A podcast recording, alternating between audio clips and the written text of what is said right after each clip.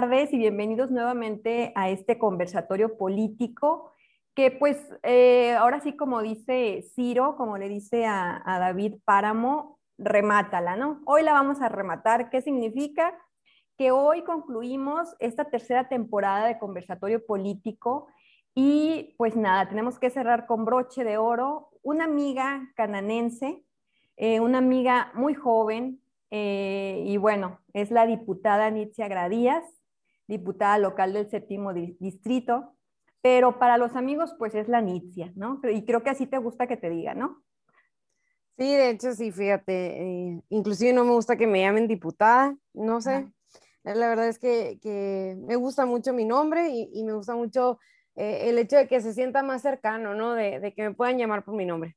Así es. Y pues acá en Sonora o en el norte, ¿no? Así nos, decimos eh, cuando hay confianza, cuando hay amistad, y en este caso pues la hay. Eh, nos conocemos ya de hace algunos años, Nietzsche y yo, y bueno, pues mm, una mujer muy preparada, muy joven en la política, y ahí va la primera pregunta, Nietzsche. ¿Cuántos años tienes y cuántos años en la política? Porque es distinto, ¿no? la pregunta del millón, ¿no? Tengo 32 años, eh, unos me dicen que soy traga años, otros me dicen pues que, está bien, que, me veo conforme a mi edad, pero en política, así como tal, en, una posición eh, de este, y, y, formando parte de la administración pública o algún puesto de gobierno, tengo ya alrededor de cuatro años Empecé como directora de Desarrollo Económico y Turismo en Cananea, estuve allá un año y posteriormente pues tengo la bendición y la oportunidad de ser diputada. Ya ahora en septiembre se concluye eh, mi legislatura, mi periodo, pero muy contenta la verdad por el trabajo realizado y sobre todo por el, aprendizaje adquirido. No, claro, padrísimo. De hecho, este, pues sí, el, tiempo que estuvimos ahí trabajando juntas en, la, en, la, administración aquí en Cananea, este, pues una mujer de verdad bien entrona, bien trabajada, bien eh, centrada en su trabajo, ¿no? Y sobre todo, pues la preparación, que es súper importante. Y a lo que yo me he evocado mucho en este tipo de conversatorios políticos, de invitar a perfiles que realmente, este, pues, sean representantes de los ciudadanos, ¿no? El hecho de que, eh, vamos, tengan preparación, que sepan eh, hilar un discurso, que tengan buenas propuestas, no significa que estén alejadas del pueblo, ¿no? Porque ahorita creo que este es la, el común denominador, ¿no? O sea, de que ahora lo vulgar o, lo, lo, ¿qué te digo? Lo ridículo, porque hemos visto bailes en TikTok que de verdad, mm, no sé, trascienden ya a más de lo ridículo y son, bueno, o se dicen llamar políticos, es una verdadera vergüenza, pero bueno.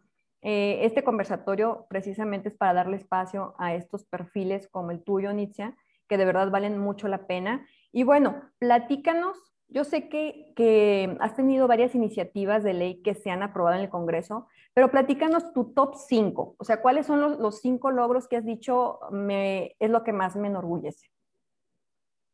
Fíjate que algo que tú mencionabas ahorita, ¿no? Eh, la cuestión de la preparación. Yo soy licenciada en negocios internacionales. Para serles muy franca, nunca pensé estar en la función pública, estar como diputada, pero gracias a Dios se me dio la oportunidad y donde quiera que estemos, siempre he pensado que hay que dar lo mejor de uno mismo. Entonces, mm, yo después estudio la maestría en administración pública y ahí más o menos te vas empapando, pero también qué importante haber tenido vivencias, haberte acercado a la gente, haber eh, tenido experiencias propias de tal manera que te des cuenta cómo está la situación. Y mi perfil es una mujer joven, pero apasionada por los negocios y el tema empresarial. El tema de la economía me, me, gusta bastante, pero evidentemente creo en la tecnología y la educación es una de mis principales banderas. Y para serte muy franca, yo siempre me enfoqué eso, en eso, emprendimiento número uno, tecnología número dos, educación número tres. Y traté de unar todas esas eh, banderas en una sola. Y para serte muy franca, eh, nosotros ahorita estamos como las diputadas más productivas del Congreso, si no es que la más. De 15 iniciativas que yo presenté, 13 han sido aprobadas. Voy, la verdad es que quiero cerrar 15 de 15. Me falta una que yo creo que con esa cierro con, con broche de oro, que es la la creación de un instituto del emprendedor. Te cuento, de mis cinco logros es primero que nada, sentar las bases para el tema del emprendimiento aquí en nuestro estado. ¿Cómo le ayudamos a la gente para que tenga su propio negocio? ¿Cómo le ayudamos para que sea de una manera ágil, sencilla? de fácil acceso, porque si bien es cierto, ahorita abrir un negocio en Sonora parece una carrera de obstáculos cuando debiera de ser pues gobierno un facilitador. ¿Por qué? Porque nos ayudan los emprendedores y todo aquel que tenga su propio negocio y las micro y medianas empresas, pues nos ayuda con la generación de empleo, nos ayuda con que haya flujo de circulante, de dinero, que haya mejor economía, que haya mejores empleos mayormente remunerados. Entonces, ¿por qué entonces gobierno pues es una traba, como quien dice? Entonces en el tema del emprendimiento te cuento que no había una ley, nada, de hecho no había un documento que protegiera a los emprendedores, ni les diera derechos, ni les diera responsabilidades. Entonces nosotros creamos la primera ley de emprendimiento. Excelente. Y lo que buscamos es que ahora, sin crear una plaza nueva, sin crear más burocracia, sin crear eh, a lo mejor alguna renta adicional. No, no, no. Con lo que ya se tiene, sin que le cueste un peso adicional a los sonorenses, eh, tengamos la oportunidad de contar con el Instituto del Emprendedor, es decir, todo lo que ya hay esparcido en las diferentes dependencias para ayudar al emprendimiento, lo pongamos en un solo sitio para que la gente no tenga que andar dando tantas vueltas de un lugar a otro, que al final del día eso es pérdida de tiempo y pérdida de recursos. Hay personas que tienen que pedir un día de su trabajo para ir a dedicarlo a hacer trámites en las dependencias de gobierno y yo creo que eso no es justo. Entonces, eh, lo que estamos buscando es que exista un solo lugar donde te lleven de la mano y te guíen y te digan, estos son los pasos para que tú puedas abrir tu propio negocio. Y ahí está esa oficina de capacitación, ahí está la de financiamiento, ahí está la de trámites, ahí. Entonces, lo puedas realizar en un solo sitio. Ese es en el tema del emprendimiento. Y me voy por, por el tema de las leyes, ¿no? Ahora bien, en el tema de la ciencia y la tecnología, la verdad es que la ley que teníamos de ciencia y tecnología. Muchas veces hablamos de ciencia y tecnología, Lene, y la gente piensa como que es algo de futuro, ¿no? Pero yo creo que la, la pandemia nos, nos hizo visualizar que gracias a la tecnología podemos estudiar, podemos trabajar, podemos hacer tantísimas cosas desde casa gracias a estos dispositivos y a esta conexión a Internet que hoy tenemos. De hecho, Sonora es de los estados con mayor conectividad en el país. Entonces, qué importante esa conexión que ahora pues todos somos tan dependientes de los celulares, de las laptops y demás, pues la utilicemos para crecer, para atraer inversión, para generar más empleos. Y la ley que había aquí en ciencia y tecnología tenía alrededor de 12 años desde su creación. Imagínate cómo era el mundo, cómo era Hermosillo, cómo era Sonora hace 12 años. Ni tan siquiera había WhatsApp, entonces estaba obsoleta casi, casi. Y a lo que nos dedicamos fue a ponerla al día y sobre todo que nos pusiera al frente en temas tecnológicos aquí en, nuestra, en nuestro estado para atraer más inversión. Yo creo que no es justo que cada vez existan más jóvenes yéndose a otros estados, a otros países, porque sus estados o sus lugares de origen no les ofrecen las oportunidades. Ahí andamos buscando talento también como sonorenses, como mexicanos, en otros lugares para traernos para acá, cuando podemos capacitar desde las escuelas, haciendo una sinergia entre la empresa, entre la institución educativa, entre la sociedad civil y gobierno para darles todas estas herramientas a los jóvenes, a, los mismos, a las mismas empresas, a los mismos empresarios, ¿para qué? Para que a lo mejor cada joven que salga de las carreras, pues no tenga que andar batallando en cómo ayudar, en cómo acomodarse, sino que le sea fácil. ¿Por qué? Porque ya tiene todas las herramientas que ahorita está demandando el mercado. Así es. Y por último, me voy al tema de educación, Arlene. Creo fielmente en las becas. Yo estudié gracias a una beca y ahorita te decía del emprendimiento y la tecnología. ¿Por qué surge eso en mí o por qué lo he impulsado bastante? Porque yo quise poner mi propio negocio y fracasé al hacerlo. Y no me da vergüenza decirlo porque al contrario, sé que eso me dio la visión de darme cuenta de qué estábamos fallando, cuáles eran las deficiencias para todo aquel que pudiera y quisiera y tuviera el sueño de poner su propio negocio. Entonces, a eso me he enfocado. Ahora, el tema de las becas, yo estudié gracias a una de ellas y el esfuerzo de mis padres.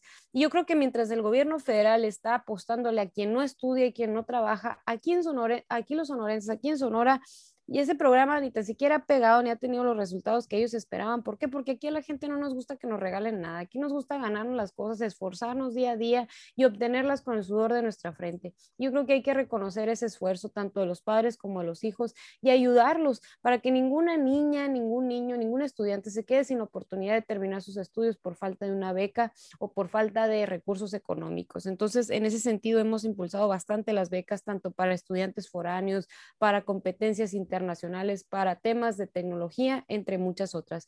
Eso es en el tema de leyes, Arlene, pero te quiero decir que un diputado no nada más se enfoca en leyes, se enfoca en etiquetar recursos, en bajar recursos para los municipios a los cuales representa. Yo te puedo decir que en Cananea nosotros bajamos recursos para apostarle a los espacios deportivos para que los jóvenes tengan un lugar y las familias también donde puedan recrearse, donde puedan aprender, donde puedan fomentar esa unión familiar, trabajo en equipo y demás. Entonces, etiquetamos un recurso para que se, eh, se haga o se cree un campito de béisbol acá en, en, la ciudad de Cananea. ¿Por qué hacemos esto? Porque primero que nada en Cananea la gente le encanta el béisbol, pero no tiene los espacios suficientes donde poder jugarlo. Y número dos, porque sabemos de la importancia del deporte para las familias, para los jóvenes, entonces a eso le estamos apostando, a que no se nos pierdan en otro lugar, sino que aprendan una nueva actividad y aprendan ese valor y esa disciplina que los deportes generan. Y número dos, también etiquetamos recurso para fronteras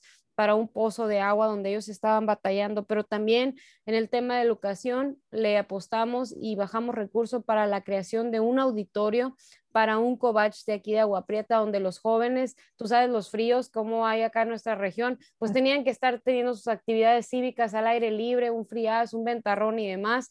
Entonces, ahora tienen un espacio donde lo pueden llevar a cabo y es una obra que venían solicitando durante años.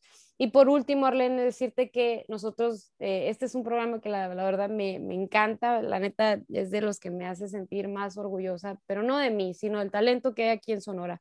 Nosotros lanzamos una convocatoria con un recurso que etiquetamos para identificar a las 40 empresas tecnológicas con mayor crecimiento aquí en Sonora, emprendimientos que tuvieran su base la tecnología, que pudieran a lo mejor mediante una aplicación, algún software y demás, pues estar innovando y creciendo. Entonces las identificamos, les pagamos un curso, una capacitación en el Tecnológico de Monterrey por cuatro meses, donde básicamente se aceleró esa empresa, se les ayudó a crecer y se les ayudó con las deficiencias y oportunidades que tuviera, pero posteriormente identificamos a las 20 con mayor potencial y nos las llevamos a Silicon Valley, ¿Sabes dónde es Silicon Valley? Silicon Valley es el corazón de la tecnología, es donde está Google, donde está Facebook, donde está Amazon y los llevamos a capacitarse allá con los mejores para que tuvieran una mayor visión y sobre todo para que adquirieran mayor conocimiento y se lo pudieran traer acá a Sonora y poderlo replicar y aplicarlo para mejorar sus ventas, sus ingresos y las oportunidades que pudieran generar para otras personas. Entonces, en ese sentido, la verdad es que yo me siento satisfecha con lo que hemos hecho. Sé que he hecho lo que he podido con lo que he tenido. Claro que a veces el tiempo no es suficiente y me encantaría haber hecho muchísimas cosas más, pero para serte muy franca, le hemos trabajado muy duro y sé que la gente lo sabe y lo reconoce. ¿Por qué? Porque hemos estado cercanos a ellos y en base a lo que hemos visto y en lo que hemos detectado, hemos, hemos logrado pues transmitirlo o ponerlo en un documento, en una ley, en un presupuesto, pero sobre todo alzar la voz por todas las necesidades que hay acá en nuestra región. Así es, así es, Nietzsche, estoy totalmente de acuerdo y he dado seguimiento a, a todos estos avances que sin lugar a dudas, como tú lo dijiste y yo lo compruebo eh, o lo afirmo, este, pues eres la más, o sea, la que más ha hecho en el Congreso del Estado a pesar de, de ¿qué te pudiera decir? Eh, la, el propagandismo de otros diputados, ¿no? Por ejemplo, de que dicen hacer, pero realmente no hacen nada. Eh, y aquí con hechos se está demostrando, ¿no? Te, te veo, te he visto ahí en, en Agua Prieta, en, en, los avances de la construcción del auditorio, y bueno, muy movida, muy movida. Algo que mencionabas sobre lo de eh, la etiquetar recurso y esto, eh, la cuestión de los espacios eh, de esparcimiento y deportivos, esto, vamos, me hace tocar un tema súper importante para Sonora, y que nos debe hacer reflexionar de por qué tenemos que recuperar Sonora o bien eh, no dejar eh, que siga pasando este tipo de atropellos y me refiero al impuesto minero. Eh, lo del impuesto minero nos tocó, nos tocó a ti y a mí en Cananea trabajar con el presupuesto participativo no sé, no sé si recuerdes, ¿verdad? Así es. Sí, sí, sí, totalmente. Ajá. Y pues bueno, para dar un poquito aquí de, de contexto, pues saber que, que, México ocupa el primer lugar en producción de plata a nivel del mundo. Es el primer destino en inversión en explotación minera en América Latina y es el quinto país con el mejor ambiente para hacer negocios mineros. gracias a la reforma fiscal del 2014, que muchos critican las reformas de, ¿no? de, Enrique Peña Nieto, pero en el 2014 se instituyó por ley el gravamen a la minería con el 30% del impuesto sobre la renta y 7.5% por derechos de minería. Eso fue eh, un, logro que mm, precisamente los legisladores, y creo que esto tuvo que ver eh, Claudia Pavlovich y Ernesto Gándara, ¿no? Me parece. Ellos trabajaron para, para, ganar este recurso que es el impuesto minero para los, pues para todos los um, estados mineros, ¿no? Y uno de ellos, pues efectivamente Sonora, obviamente por la, la minería que hay en varios municipios. Em, como lo decía, bueno, estuvimos trabajando con el presupuesto participativo. Esto fue un programa avalado por el Banco Mundial, que fue en el periodo del 2015 al 2018. El presupuesto participativo fue hacer eh, mediante encuestas, mm, preguntarle a la gente en qué quería que se gastaran ese recurso, ¿no? Ese, ese impuesto minero que le correspondía a Cananea en específico. Y los mismos eh, ciudadanos, los mismos cananenses decían, ¿sabes qué? En esta, en esta, en esta área, en este rumbo, eh, nos falta el agua, nos falla mucho el agua, queremos que nos mm, renueven tuberías, ¿no? O bien, en esta otra área, en esta otra colonia, en este otro sector, necesitamos eh, mamparas, luminarias, porque no es muy inseguro, qué sé yo. Bueno, se trabajó de verdad, yo sí me siento muy, muy orgullosa por, en ese sentido. Para mencionar nada más un logro muy importante, eh, en una, lo que es la carretera Cananea a Bacuachi, fueron 60 kilómetros, que en 40 años jamás le habían puesto una mano a esa carretera, ¿no? Siempre sucedían accidentes para fechas de Semana Santa y precisamente con el recurso del impuesto minero se, pues se modernizó totalmente esta carretera, 60 kilómetros, y ahora, bueno, podemos transitar de una manera rápida y segura, ¿no? Por mencionar uno de muchos, ¿no? De muchos beneficios. Y bueno, como sabemos, eh, a partir del 2018 se nos redujo presupuesto como Estado y se nos, también se nos desvió lo que fue el impuesto minero, ¿no? Eh, de aquí, pues nos podemos brincar, Nietzsche, a las propuestas ganadoras, ¿cómo ves? Y algo que también eh, me, parece, muy importante que lo haya retomado Ernesto Gandara es el litio, porque también van sobre litio, ¿no? Ya, ya vieron impuesto minero y también están sobre litio. Platícanos acerca de las, propuestas ganadoras, veo que estás muy cercana a, a este trabajo. Sí, claro, mira, la verdad es que el fondo minero, eh, bien lo dices, ¿no? Su propósito es resarcir el daño que pudiera causar la explotación minera a los municipios cercanos a esta actividad. Y la verdad es que, eh, digo, entiendo que a lo mejor habrá programas y habrá, eh, pues, en sí, eh, habrá actividades que, que necesiten mejorarse. Obviamente, porque siempre hay algo que mejorar. Aunque lo estemos haciendo de la mejor manera, siempre hay algo que mejorar. Pero no podemos eliminar las cosas de un plumazo, de un borrón, de decir, ah, ¿sabes qué? Ya no funciona, ahí estuvo, me lo quito de encima y algo, hago algo distinto. Y eso es tan sencillo como en tu casa, ¿no? Si en tu casa ves que empieza a gotear a lo mejor alguno de los techos, pues te dedicas a ver cómo vas a arreglar ese goteo, vas a ver cómo vas a arreglar esa parte, esa estructura de la casa, pero no quiere decir que la vas a tumbar a su totalidad. Eso fue lo que pasó con el fondo minero, con las estancias infantiles, con el seguro popular, con el Prospera, con los apoyos a las madres de familia, con los tratamientos. Es decir, un día llegaron y dijeron, ¿sabes qué? Esto ya no funciona y ahí estuvo, ¿no? Ahí se va. Y la verdad es que sí funcionaba, de alguna manera u otra funcionaba. Por ejemplo, yo te menciono el fondo minero. Si no hubiera sido por el fondo minero, Canadá no hubiera tenido ninguna obra como no la ha tenido en estos últimos dos años. ¿Por qué? Porque ese recurso le ayudaba a tener infraestructura, a mejorar condiciones, a ser más atractivo para la inversión, a mejorar las vialidades. Sin ese recurso es muy difícil que Cananea tenga obra o tenga eh, alguna otra construcción. ¿Por qué? Porque ahorita los recursos son escasos. ¿A qué me refiero a que son escasos? El gobierno del estado aquí en Sonora pues genera ingresos, ¿no? Pero parte de los ingresos que tiene, el dinero que tiene para gastar y, y sobre todo invertir en obra y en otras muchas cosas, necesidades para los sonorenses, otra de la parte de donde llega ese recurso o ese dinero es de la federación, es el gobierno federal quien manda participaciones. ¿Y qué crees? Pues también el gobierno federal dijo, ¿sabes qué? Para Sonora van 4 mil millones de pesos menos. Es como si tú tuvieras un presupuesto de 10 pesos y te dijeran, ¿sabes qué? Esto es lo que tienes para gastar al mes. Pues tú te organizas, ¿verdad? Y dices 2 pesos para esto, 3 pesos para el agua, 3 pesos para la luz. Y de repente te dicen, ¿sabes qué? No, vas a tener 7 pesos menos. Híjola, pero sigues teniendo los mismos gastos. Entonces, ¿cómo le haces? ¿A qué le quitas? A qué le ponen. Eso fue exactamente lo que nos pasó con la federación.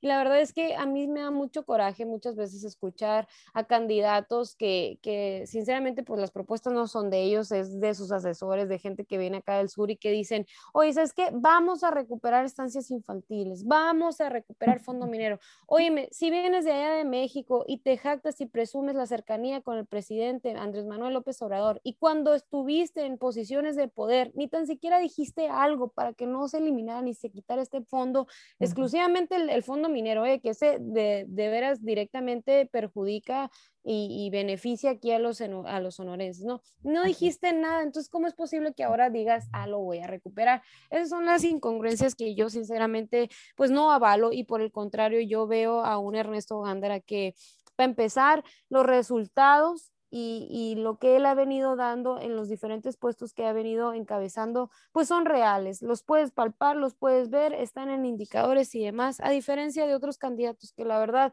tú tienes un Alfonso Durazo donde eh, estuvo en una posición, a lo mejor una de las más poderosas del país, donde los dos años que él estuvo fueron los dos años más violentos que vivimos en la historia de México. Es decir, fracasó como secretario nacional de seguridad. Entonces, los mexicanos y sobre todo los sonorenses, yo creo que no debemos de premiar la falta de resultados, por el contrario, debemos de ayudar a quien sí conoce, sí ha caminado, sí ha estado presente, sí ha vivido, sí ha sentido, sí ha abogado por las necesidades de los sonorenses. Y en ese sentido, el Borrego trae propuestas muy, muy padres que la verdad me llenan a mí de, motivación de decir, oye, vamos por un buen rumbo, vamos por un buen camino, porque él habla de una reactivación económica. No puedes hablar tú ahorita de crear obras, las magnoobras, donde vas a invertir tantísimos millones de pesos, cuando tus micronegocios, cuando las estéticas, los abarrotes, las tienditas de la esquina,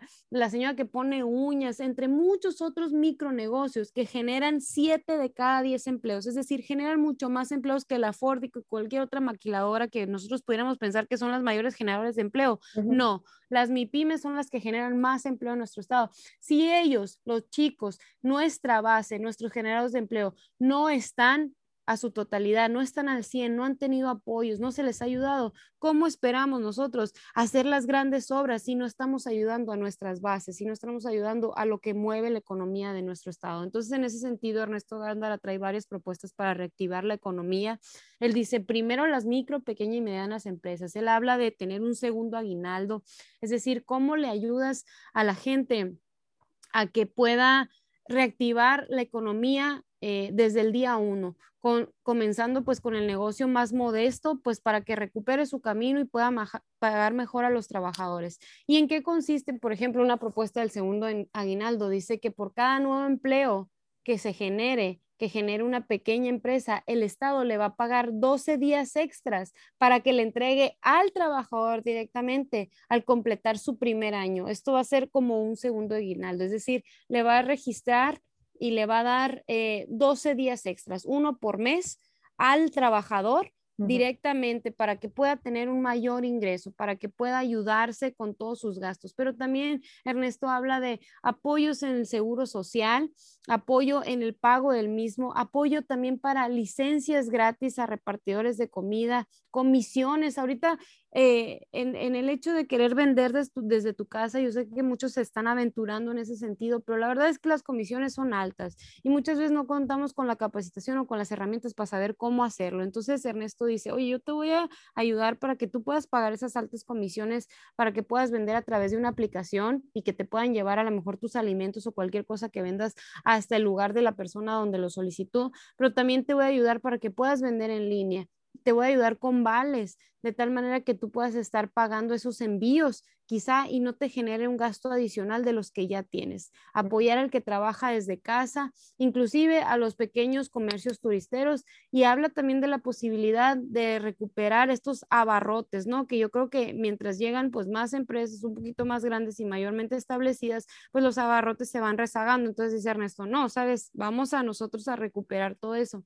Pero la segunda parte que, me llama mucho la atención de Ernesto Gándara, el borrego, es que aparte de apostarle a la economía de nuestro estado y tener un plan hecho por los sonorenses y para los sonorenses, él habla de reactivar con futuro, es decir, cómo volteamos a ver a las futuras generaciones, cómo no las dejamos desamparadas, porque si bien es cierto, a quien mayormente le pegó la pandemia en cuestión de generación de empleos fue a los jóvenes. ¿Por qué? Porque como no tienen tanta antigüedad, como son nuevos, como no han generado tantos eh, impuestos o prestaciones y demás, pues fueron a los primeros que despidieron. Pero aparte de eso, Arlene, hay muchísimo talento aquí en nuestro estado y la verdad es que muchas veces lo vamos haciendo a un lado y como te decía ahorita, pues andamos premiando a quien no estudia ni no trabaja y no andamos reconociendo el talento y el esfuerzo de quienes sí le echan todas las ganas diariamente para salir adelante. Entonces, Ernesto habla de tener a niños y niñas con internet gratuito,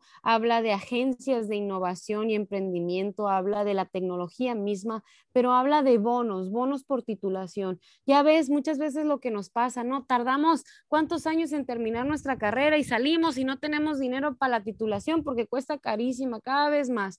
Entonces, ¿de qué sirvió todo el esfuerzo si no tienes un papel que te reconozca todo eso que llevaste a cabo? Entonces, Ernesto dice, no, hay que terminar ya su totalidad, la carrera, los estudios, entonces te voy a ayudar con la titulación. Habla de la beca con ganas, habla de las becas eh, ganar, ganar para niños y jóvenes, pero hay una beca que la verdad me llama mucho la atención y me gusta mucho que dice que no vamos a, a premiar solamente a los niños de 10, vamos a premiar también a todos aquellos estudiantes de prepa pública que más hayan mejorado su promedio de calificaciones de un semestre a otro. Es decir, ¿cómo le ayudamos a quien también le echan todas las ganas y mejoran sus calificaciones para premiar el esfuerzo y el resultado. Yo creo que eso es lo justo y es lo correcto. Pero también habla de apoyar a los niños y jóvenes que ganen competencias académicas, culturales o deportivas, que tengan un estímulo económico sin tantos requisitos, sin tener que dar tantas vueltas a ninguna oficina de gobierno. Yo creo que algo que aquí en Sonora ha pasado es que los gobiernos se cuelgan medallas ajenas, es decir, el triunfo no se lo dan a los ganadores, ahí andan los políticos tomándose fotos con los deportistas y demás cuando no les apoyaron con un solo peso y los papás tuvieron que andar vendiendo ceviche entre muchísimas otras cosas como hamburguesadas y demás para poder sacar para el viaje de sus niños o sus niñas. Entonces, este premio es tan automático para quien ponga en alto el nombre de Sonora y también pues apoyar a los padres de familia que sabemos que están detrás de ellos. Pero no solo eso, Ernesto trae eh, programas y propuestas para ahorro de energía, una tarifa ganadora, es decir, cómo tenemos una tarifa actualizada al clima que tenemos aquí en Sonora, tantísimos meses de calor, que todavía tenemos una tarifa que fue propuesta hace 20 años, imagínate, mm. donde dice que el promedio de temperatura aquí en Sonora es de 33 grados, cuando en Hermosillo hemos llegado hasta los 50. Entonces, ¿cómo le hacemos para que cueste menos? Porque la verdad es que la gente gasta la mitad de su salario en pagar luz cuando en el centro del país solamente gastan el 10% a lo mejor de su salario. ¿Por qué? Porque aquí consumimos muchísima luz y no nada más a partir de abril, sino lo venimos eh, ni de mayo, lo venimos consumiendo en casi todo el año y no se diga también en los municipios del norte donde los fríos son extremos. Entonces, ¿cómo le hacemos para tener una tarifa ganadora de tal manera que se reduzca el costo de la luz hasta en un 50%. Ernesto habla de la protección de parques, camiones solo para mujeres, para que no anden corriendo riesgo quienes a lo mejor laboran de noche, estudian de noche, camiones manejados, dirigidos con cámaras, con ubicaciones, con todo para proteger y que las mujeres se sientan seguras y que no sean acosadas en los camiones o en los transportes públicos. Habla de ministerios públicos a domicilio, entre muchas otras propuestas. Y como habrás de darte cuenta, eh, Arlene, todas son enfocadas a lo que nos duele ahorita a los sonorenses. Yo creo que el tema de seguridad es de las mayores preocupaciones de la gente, el tema de salud, que también aquí hay algunas propuestas para que sean medicinas a domicilio y que también sean...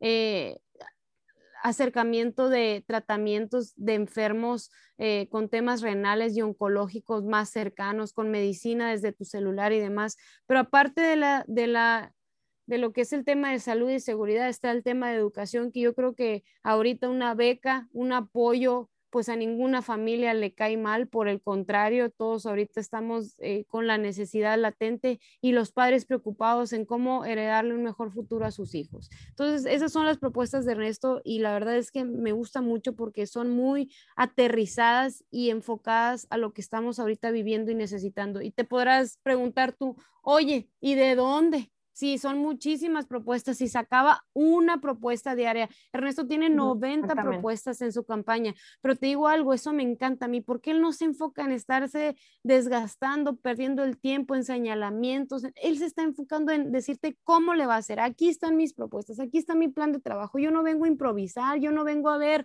cómo le voy a hacer a partir del día uno en que gane y le voy a echar la culpa siempre a las administraciones anteriores. No, no, no, yo te estoy diciendo que ya sé cuánto cuesta cada una de ellas y de dónde voy a sacar el dinero para las mismas. ¿Y cómo le vamos a hacer, Arlene? Pues básicamente apretándonos el cinturón, reduciendo gastos superfluos como gastos personales, entre muchas otras cosas que a lo mejor son innecesarias dentro de los gobiernos, que muchas veces tenemos a directores de área o tenemos a secretarios, pero al bajo de ellos tenemos a muchísima estructura y luego tenemos aparte asesores. Entonces dices tú, oye, pues si tienes un secretario, ¿para qué tienes asesores? Mejor entonces contrata a los asesores o despide al secretario si no sabe hacer su chamba y necesita de los asesores. Ese tipo de duplicación y de estructuras a lo mejor muy...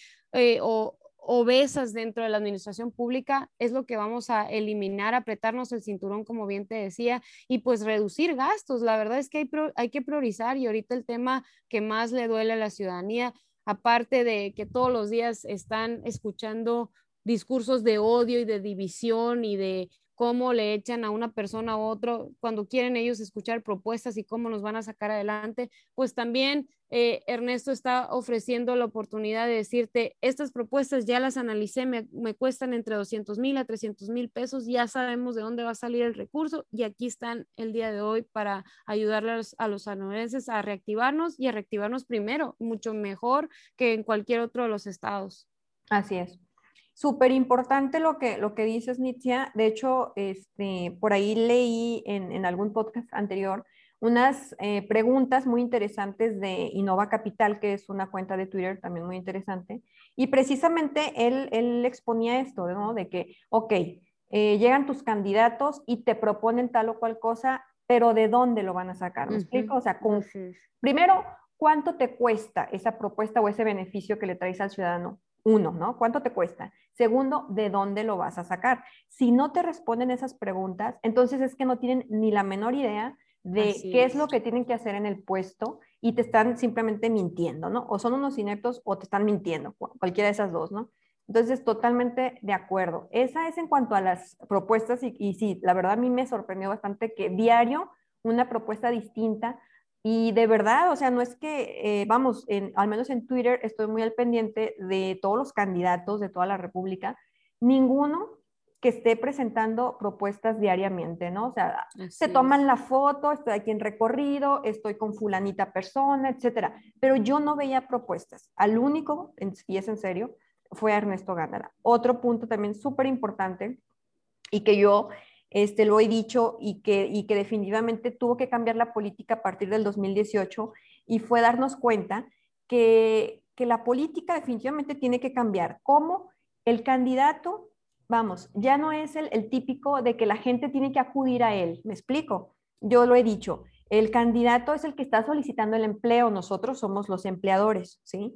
Entonces, si el candidato está solicitando el empleo, él es el que tiene que venir a nosotros, ¿sí? A convencernos para darle el voto y en este, eh, vamos, en esta metáfora, pues sería darle el empleo, ¿no?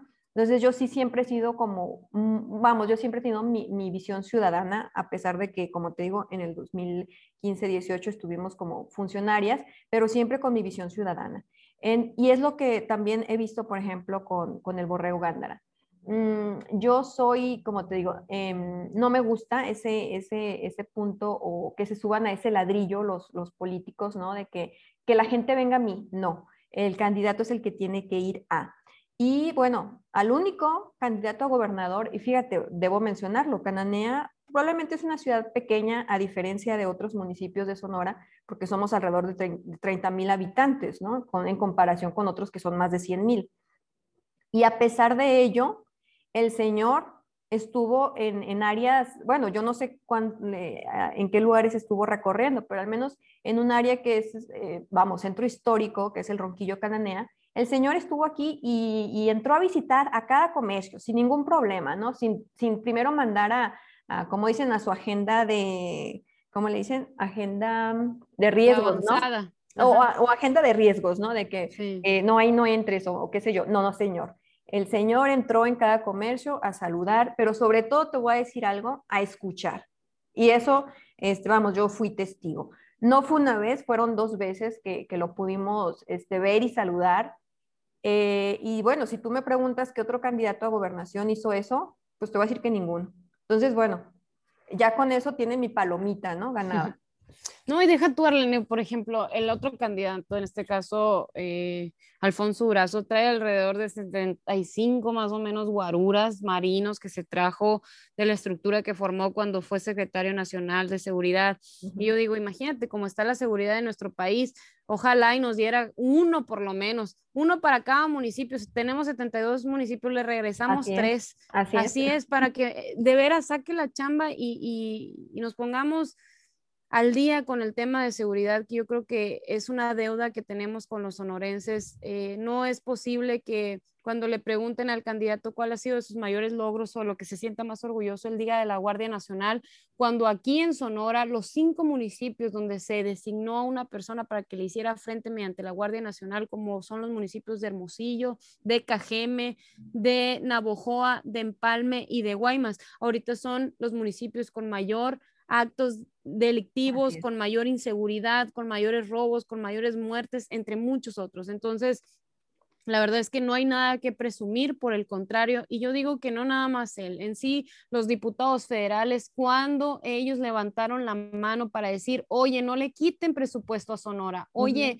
no es posible, al contrario, levantaron la mano, pero nada más para apoyar temas de partidos. Ellos van por una instrucción de su presidente y no porque realmente estén abogando por todos nosotros. Y la verdad es que ah, tú al principio mencionabas el hecho de salvar a Sonora. Y sí, sí es salvar a Sonora, Arlene, porque exactamente lo que están haciendo a nivel federal es lo que quieren venir a imponernos aquí a los sonorenses, es lo que quieren venir a, a decirnos cómo hacer las cosas cuando nosotros sabemos que no necesitamos de ellos y por el contrario, sabemos trabajar y muy fuerte.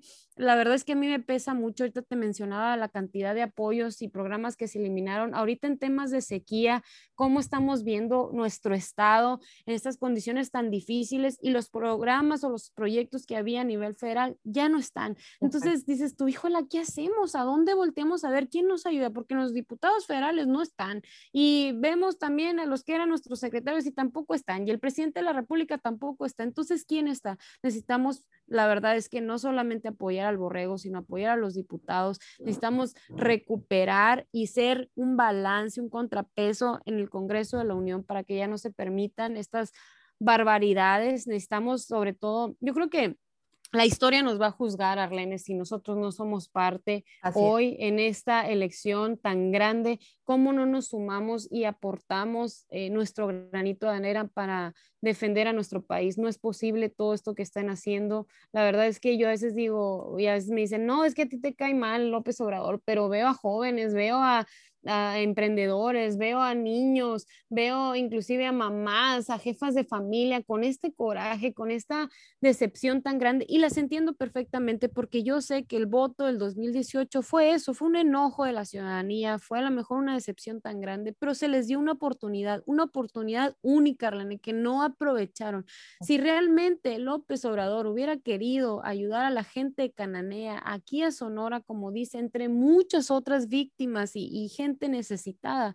Lo tenía todo para hacerlo. Tenía a los diputados locales, a los federales, a los presidentes municipales. Tenía todo. Si no lo hizo fue por falta de voluntad y no por falta de recursos o, por falta de, de manera de hacerlo. Fue por falta de voluntad de ayudarnos y voltearnos a ver. No puede ser que él esté invirtiéndole tantísimo dinero a obras caprichosas que no tienen ningún beneficio, que nos han costado millones a los mexicanos cuando tenemos tantas necesidades ahorita y ni tan siquiera las estén volteando a ver. La verdad es que yo invito a la ciudadanía a, eso, a que nos sumemos, a que invitemos a más gente. El otro día me, presentaban un ejemplo, ¿no? Y decía, si son cinco personas, por ejemplo, un ejemplo así básico, cinco personas que van a ir a votar.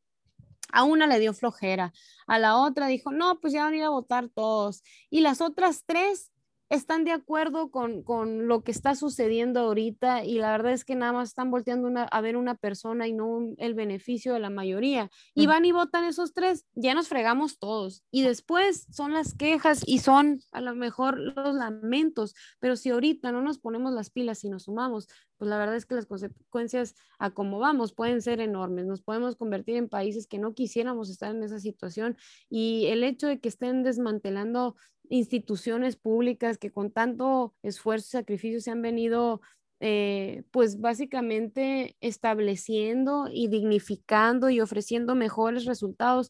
Imagínate sin ellas, pues no vamos a tener una democracia aquí en nuestro país y no sé qué puede hacer de nosotros. La verdad es que yo invito a la gente a que salga a votar y que se lleve a los suyos, que lo haga temprano y que ejerza, ejerce ese poder, que así como ponen a sus autoridades, así también tengan la oportunidad de quitarlas por resultados fallidos. Así es. Totalmente de acuerdo, Nitia. Y pues de hecho, eh, cerramos con un comentario, pero pues ya lo dijiste más que claro. De hecho, nada más este, me, me resta decir que conste en actas, ¿no? que conste en podcast también eh, igual, fíjate, este ejercicio lo hice a razón de em, que no quede por nosotros, ¿me entiendes? Que no quede por nosotros el no hacer el esfuerzo, el no llevar las voces eh, que están ahorita, como te digo, que son los perfiles idóneos, que están en los lugares correctos y que también se están dando cuenta, pues, de todas estas situaciones anómalas. Em, como bien dices, ese, ese ejemplo de las cinco personas de verdad está más que eh, perfecto. Y de hecho eh, yo mm, agregaría e invitaría a todas las personas que convenzamos a cinco indecisos, porque eh, ahorita pienso que la lucha va a ser por los indecisos, la lucha es por que no vuelva a ganar el abstencionismo y vamos a convencer a cinco indecisos de ir a votar, de ir a votar inteligente, de ir a votar por México, por tu familia, por el futuro, por las energías renovables y ahorita que tú lo dijiste precisamente, algo que es también muy importante en Sonora es la ganadería y estamos viviendo sequía, ¿no? Hasta, vamos, mis hijos adolescentes entienden lo del día cero, entienden eh, que ya nos acabamos el agua y vamos, no vemos a nadie haciendo algo en favor de. Y como tú bien dices, o sea, contrario a, apostarle energías limpias, a, a, cuidar la naturaleza, etcétera, ¿no? Pues vamos, eh, ahora, ahora sí que el chiste se cuenta solo, ¿no? Eh, se gastaron el dinero de los desastres naturales precisamente para destrozar la naturaleza, ¿no? Con una refinería, que aparte, pues ya hasta le bajaron también la calificación, ¿no? Porque este, está en unión con Pemex. Bueno, ¿qué te digo? Todo mal, ¿no? Sí, así es. No, la verdad es que es, es, muy desesperante, mucha impotencia de decir, fíjate que a mí, yo cuando el triunfo de, del 2018 de Andrés Manuel, yo decía, híjola, si van a hacer las cosas y, y, si realmente van a mejorar como dicen y van a cambiar todo esto que está mal en nuestro país, yo les aplaudo, yo sería la primera en reconocérselos. ¿Por qué? Porque es más, mi amor por México, por mi estado, que cualquier interés personal. Pero la verdad es que no lo hicieron, Arlene, y por el contrario, nos llevan de pique, prometieron empleos y son el doble de los que hemos perdido, prometieron mejorar la seguridad y cada vez estamos peor. Y no es nada más en, yo sé que mucha gente va a decir, oye, pues que la pandemia, no, no es cierto, ya veníamos con esos números previo a la pandemia, la pandemia lo que hizo fue agudizarlo. Y al contrario, tenemos lineamientos y tenemos métricas internacionales donde dicen que México no tomó las mejores decisiones en el tema de la pandemia. ¿Cómo es posible que ningún apoyo para nadie hubo en el tema de la pandemia? No se bajó la luz, no se ayudó en el tema del agua, no se ayudó a las empresas, a nadie. Simplemente ahora quieren salir que con el tema de la vacuna ya ellos fueron los salvadores. Óyeme, la vacuna la están dando en todos los países y es una obligación y aparte no las están regalando, es con el impuesto de cada uno de los mexicanos que está pagando. Entonces, no es algo que agradecerles, al contrario, hay que presionarlos para que se agilicen, porque vemos en otros países cómo va la vacunación y lo comparamos con el nuestro y vamos muy lentos. Entonces, la verdad es que a mí me encantaría eso que tú dices, que cada vez se convenza más gente de que necesitamos participar, que no les podemos dejar las decisiones a otras personas, dejarlo en manos de otras personas, sobre todo las nuevas generaciones. Imagínate si los adultos están tomando las decisiones ahorita porque nosotros nos da flojera levantarnos a votar o porque creemos que votar no va a marcar la diferencia pues déjame decirte que sí la hace y que todas esas decisiones, quien las va a sufrir y que quien se va a perjudicar de ellas, vamos a ser nosotros. Nosotros vamos a vivir muchos más años de los que ahorita sí se están levantando a votar. Entonces es nuestra responsabilidad, es nuestro poder el que tenemos de decidir y ayudar a que las mejoras en nuestro país pues se den y se den de la mejor manera. Yo creo que es algo se habla mucho ¿no? de los beneficios y a lo mejor las afectaciones de la tecnología. Yo creo que han sido más beneficios que otra cosa.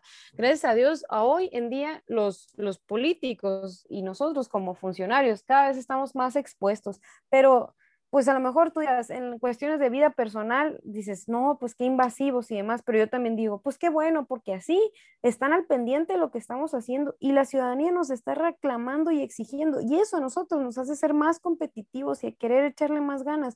¿Para qué? Para que no nos estén reclamando y diciendo y juzgando y a lo mejor señalando todo lo mal que podemos hacer, por el contrario, que sea lo bueno que, que permanezca y que dure. Entonces, es muy importante la participación y yo los invito a todos a que se animen, que busquen, que se informen, que vean quién trae propuestas, quién hace las cosas por nosotros, quién nos quiere realmente ayudar y quién no nada más trae un discurso que se escucha muy bonito, pero que lo tienen que leer porque ni tan siquiera es suyo, porque ni tan siquiera le sale del corazón y es, es una idea propia, sino fue algo que le tuvieron que dictar y, y qué crear para que entonces sí lo pudiera explicar, porque pues no nace de su corazón.